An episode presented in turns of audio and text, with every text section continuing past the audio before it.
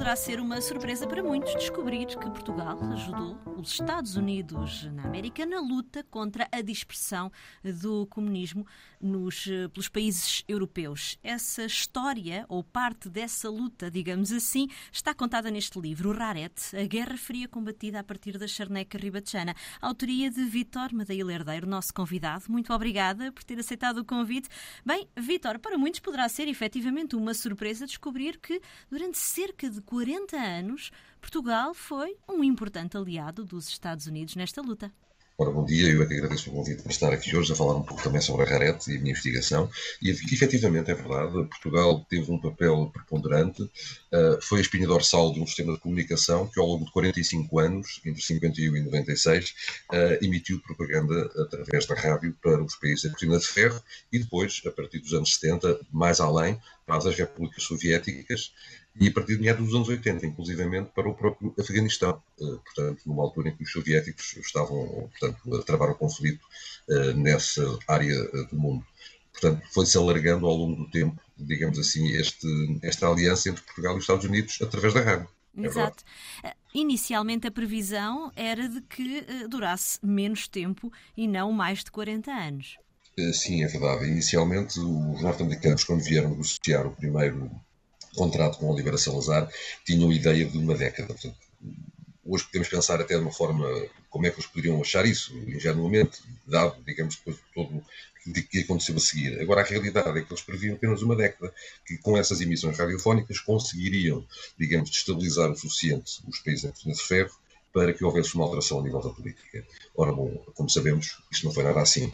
Uh, pelo contrário, quando chegamos a 1961, há a necessidade então de renovar o contrato, mais 10 anos, só que, entretanto, as próprias relações entre Portugal e os Estados Unidos, por outros motivos, tinham a ver com a presença colonial eh, de Portugal em África e com a própria alteração da presidência Eisenhower para a presidência Kennedy, portanto, há uma tensão nas relações Portugal-Estados Unidos e uh, o próprio contrato da Rarete vai estar, digamos, uh, em perigo, uh, porque não é renovado imediatamente.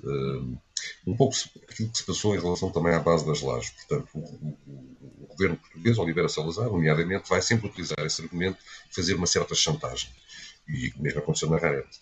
Depois, esse contrato será renovado em 63, durará até 73 e, novamente, em 74 vai haver um período de alta tensão, por causa da, da Revolução Portuguesa e todo o período revolucionário que se lhe segue, um, em que os norte-americanos ficam outra vez, digamos, sem contrato e um, aflitos porque poderiam a qualquer momento um, portanto, a área de ser suspensa, uhum. o contrato ser, portanto, negado e ficaria sem conseguirem, digamos, emitir, porque a partir das emissões que eram feitas na, na Alemanha Federal, os países da de ferro uh, faziam, digamos, obstrução através da rádio. E essas emissões não eram eficazes. Portanto, a necessidade de ter um ponto de apoio como era aquele que tinham aqui em Portugal era muito importante para as emissões serem, digamos, ouvidas do outro lado qualquer coisa que pudesse isso em causa era extremamente grave e era extremamente oneroso arranjar um outro local e outro país que aceitasse um, um tipo de emissora como era a Rádio Europa Livre.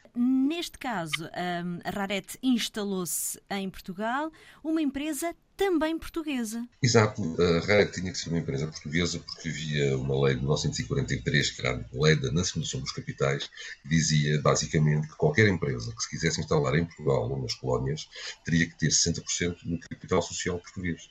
E, portanto, a forma jurídica, digamos assim, que se arranjou para que a Rádio Europa Livre se pudesse estabelecer e exercer a sua atividade a partir de Portugal foi a constituição de uma empresa que era a Sociedade Anónima de Rádio Retransmissão, SARL, cujo acrónimo passou a ser RARET, um, que era constituída por capitais 60% portugueses, 40% norte-americanos, sendo na verdade, isto no fundo era uma empresa de fachada, porque todos os capitais eram fornecidos, obviamente, todo o dinheiro para o funcionamento e para a instalação, manutenção e gestão da RARET vinha através dos fundos da CIA, que eram fundos secretos, até 1972, e vinham depois também da Cruzada pela Liberdade, que era uma cruzada, que era uma angariação de fundos, que era feita internamente nos Estados Unidos, percorriam-se vários estados, uh, no fundo para o, o, público americano.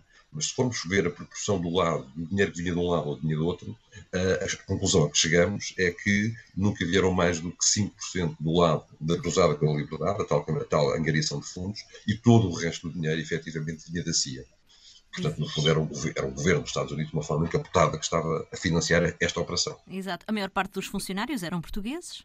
De americanos, apenas houve sempre quatro ou cinco. Nunca foram mais do que isso. No fundo, era o diretor do, do, do Centro da Carrete, portanto, eh, na Glória do Ribatejo, o centro emissor. Era um responsável aqui na, nos escritórios centrais em Lisboa, na Avenida Padre Manuel da Nóbrega. Uh, depois era também um outro indivíduo que estaria no centro da Machuqueira, que era um centro receptor, que recebia as emissões vindas de Munique, para depois serem uh, redirecionadas para a Glória, para depois chegarem aos Países Altos. Portanto, temos sempre a falar, ao longo dos tais 45 anos, 4, 5 americanos. Havia também um conjunto, e houve um conjunto, de exilados dos países de, de leste, dos países da cortina de ferro, para os quais eram feitas as emissões. Essas pessoas tinham uh, como principal função, e também nunca foram mais de 30 até, até, até meados da década de 60. Tinham como principal função, uma vez que as línguas não eram conhecidas pelos funcionários portugueses da Rarete, portanto, captar as emissões, saber o que é que era a emissão efetiva da Rádio Europa Livre, que era transmitida para Portugal, e não por engano captarem, por exemplo, a Rádio Moscou ou qualquer outra rádio de um país de leste por engano, e depois servirem como tradutores e desde os anos 50 até meados dos anos 60, essas pessoas estiveram aqui. Depois a tecnologia evolui acabam por deixar de ser necessárias. É? Mas a grande maioria, a totalidade praticamente de todo o pessoal da Raret era pessoal português, que no máximo chegou a cerca de 500 pessoas e em finais dos anos 80, a princípio dos anos 90, estamos com números de 197, 198, portanto nunca passaria mais os 200. Mas sempre foi gente portuguesa seja no Conselho de Administração da Rarete, na altura do Estado Novo, pessoas ligadas ao regime, seja depois do 25 de Abril, obviamente que essas pessoas saíram, não é? Mas o quadro de funcionários eram pessoas portuguesas, quer pessoas da Glória, quer pessoas de Lisboa, pessoas ligadas à emissora nacional, uh, portanto, sempre um quadro um efetivo, digamos, português. As relações entre Portugal e os Estados Unidos nem sempre foram assim tão tranquilas. Houve momentos em que a própria Rarete também eh, esteve aqui a viver momentos de incerteza. Claro, tudo tinha a ver com as colónias. Eh, sim, efetivamente. Eh, portanto, a Rarete sente, digamos, é influenciada pelas tensões que se vão produzindo ao nível da relação Portugal-Estados Unidos no contexto da política externa. Obviamente, quando, quando, se, quando se iniciam os anos 60 e quando Portugal, o regime, eh, tenta manter, digamos, a sua posição relativamente à questão colonial, é sancionado não ONU, está sujeito à crítica internacional, portanto, as relações, uh, obviamente, sofrem essa tensão e uh, a Rarete vai servir também como, digamos, arma de chantagem para o regime fazer valer as suas posições. E é muito interessante porque é um processo um pouco semelhante àquele que se conhece também da base das leis. Salazar, o regime, servem-se dessa chantagem uh, para, no fundo, fazerem valer as suas posições e não é que houvesse uma quebra da relação ou que isso fosse, enfim, previsível. Portugal estava inserido na esfera internacional, era membro da NATO, a questão não era essa, mas não deixava, digamos, de fazer valer a sua relativa força e incomodar tanto quanto era possível, uh, digamos, o parceiro americano e deixá-lo muitas vezes, como foi o caso da Rarete, uh, numa posição difícil. Uh, entre 61 e 63, a verdade é que os americanos não sabiam se podiam ou não continuar a contar com o apoio do, do regime português e com a sua presença uh, em Portugal. Ora, isso causaria uma enorme perturbação uh, para o tipo de emissão que eles queriam fazer. Uh, até a própria deslocalização daqui para outra região, que foi na altura estudado uh, a nível da Raré, como é que isso seria operar, era não só o custo, como o tempo em que teriam ficar fora do ar, porque a partir de, de, da Alemanha não conseguiriam ter o mesmo tipo de emissão, com a mesma qualidade, portanto, no fundo, chegar aos países altos como eles faziam, uh, isso seria uma coisa muito complicada. Portanto, sempre houve, digamos assim, um reflexo ao nível uh, daquilo que se passava nas relações entre Portugal e os Estados Unidos, nomeadamente na Rarete, sim.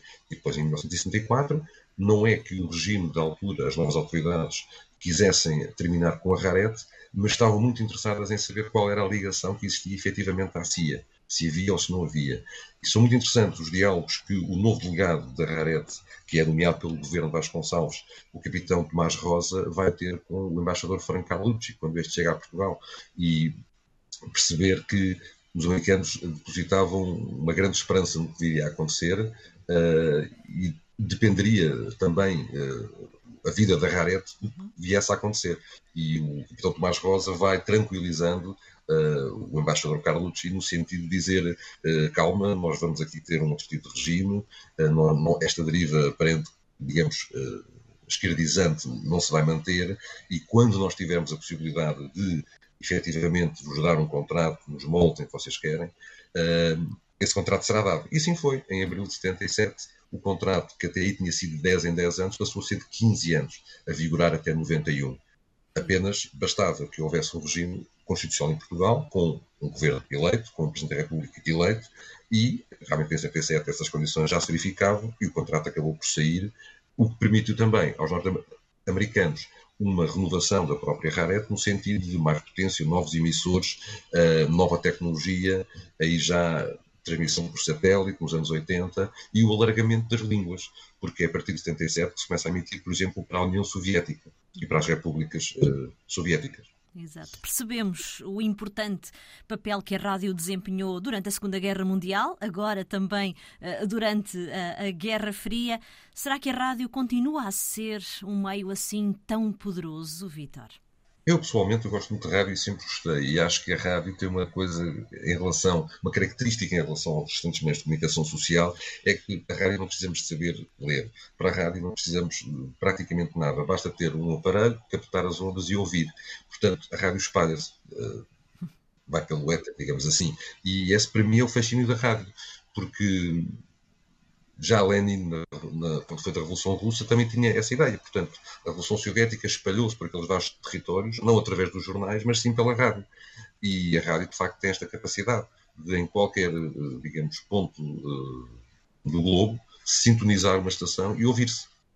Isso, para mim, é, dá um futuro, digamos, bastante bom à rádio, seja agora através da internet também, mas a rádio da forma tradicional, como sempre a conhecemos, eu penso que sim, eu penso que tem futuro. Rarete, a Guerra Fria combatida a partir da charneca ribatejana, autoria do nosso convidado Vítor Madeira Herdeiro. Muito obrigada por ter estado connosco. Edições 70, boas leituras.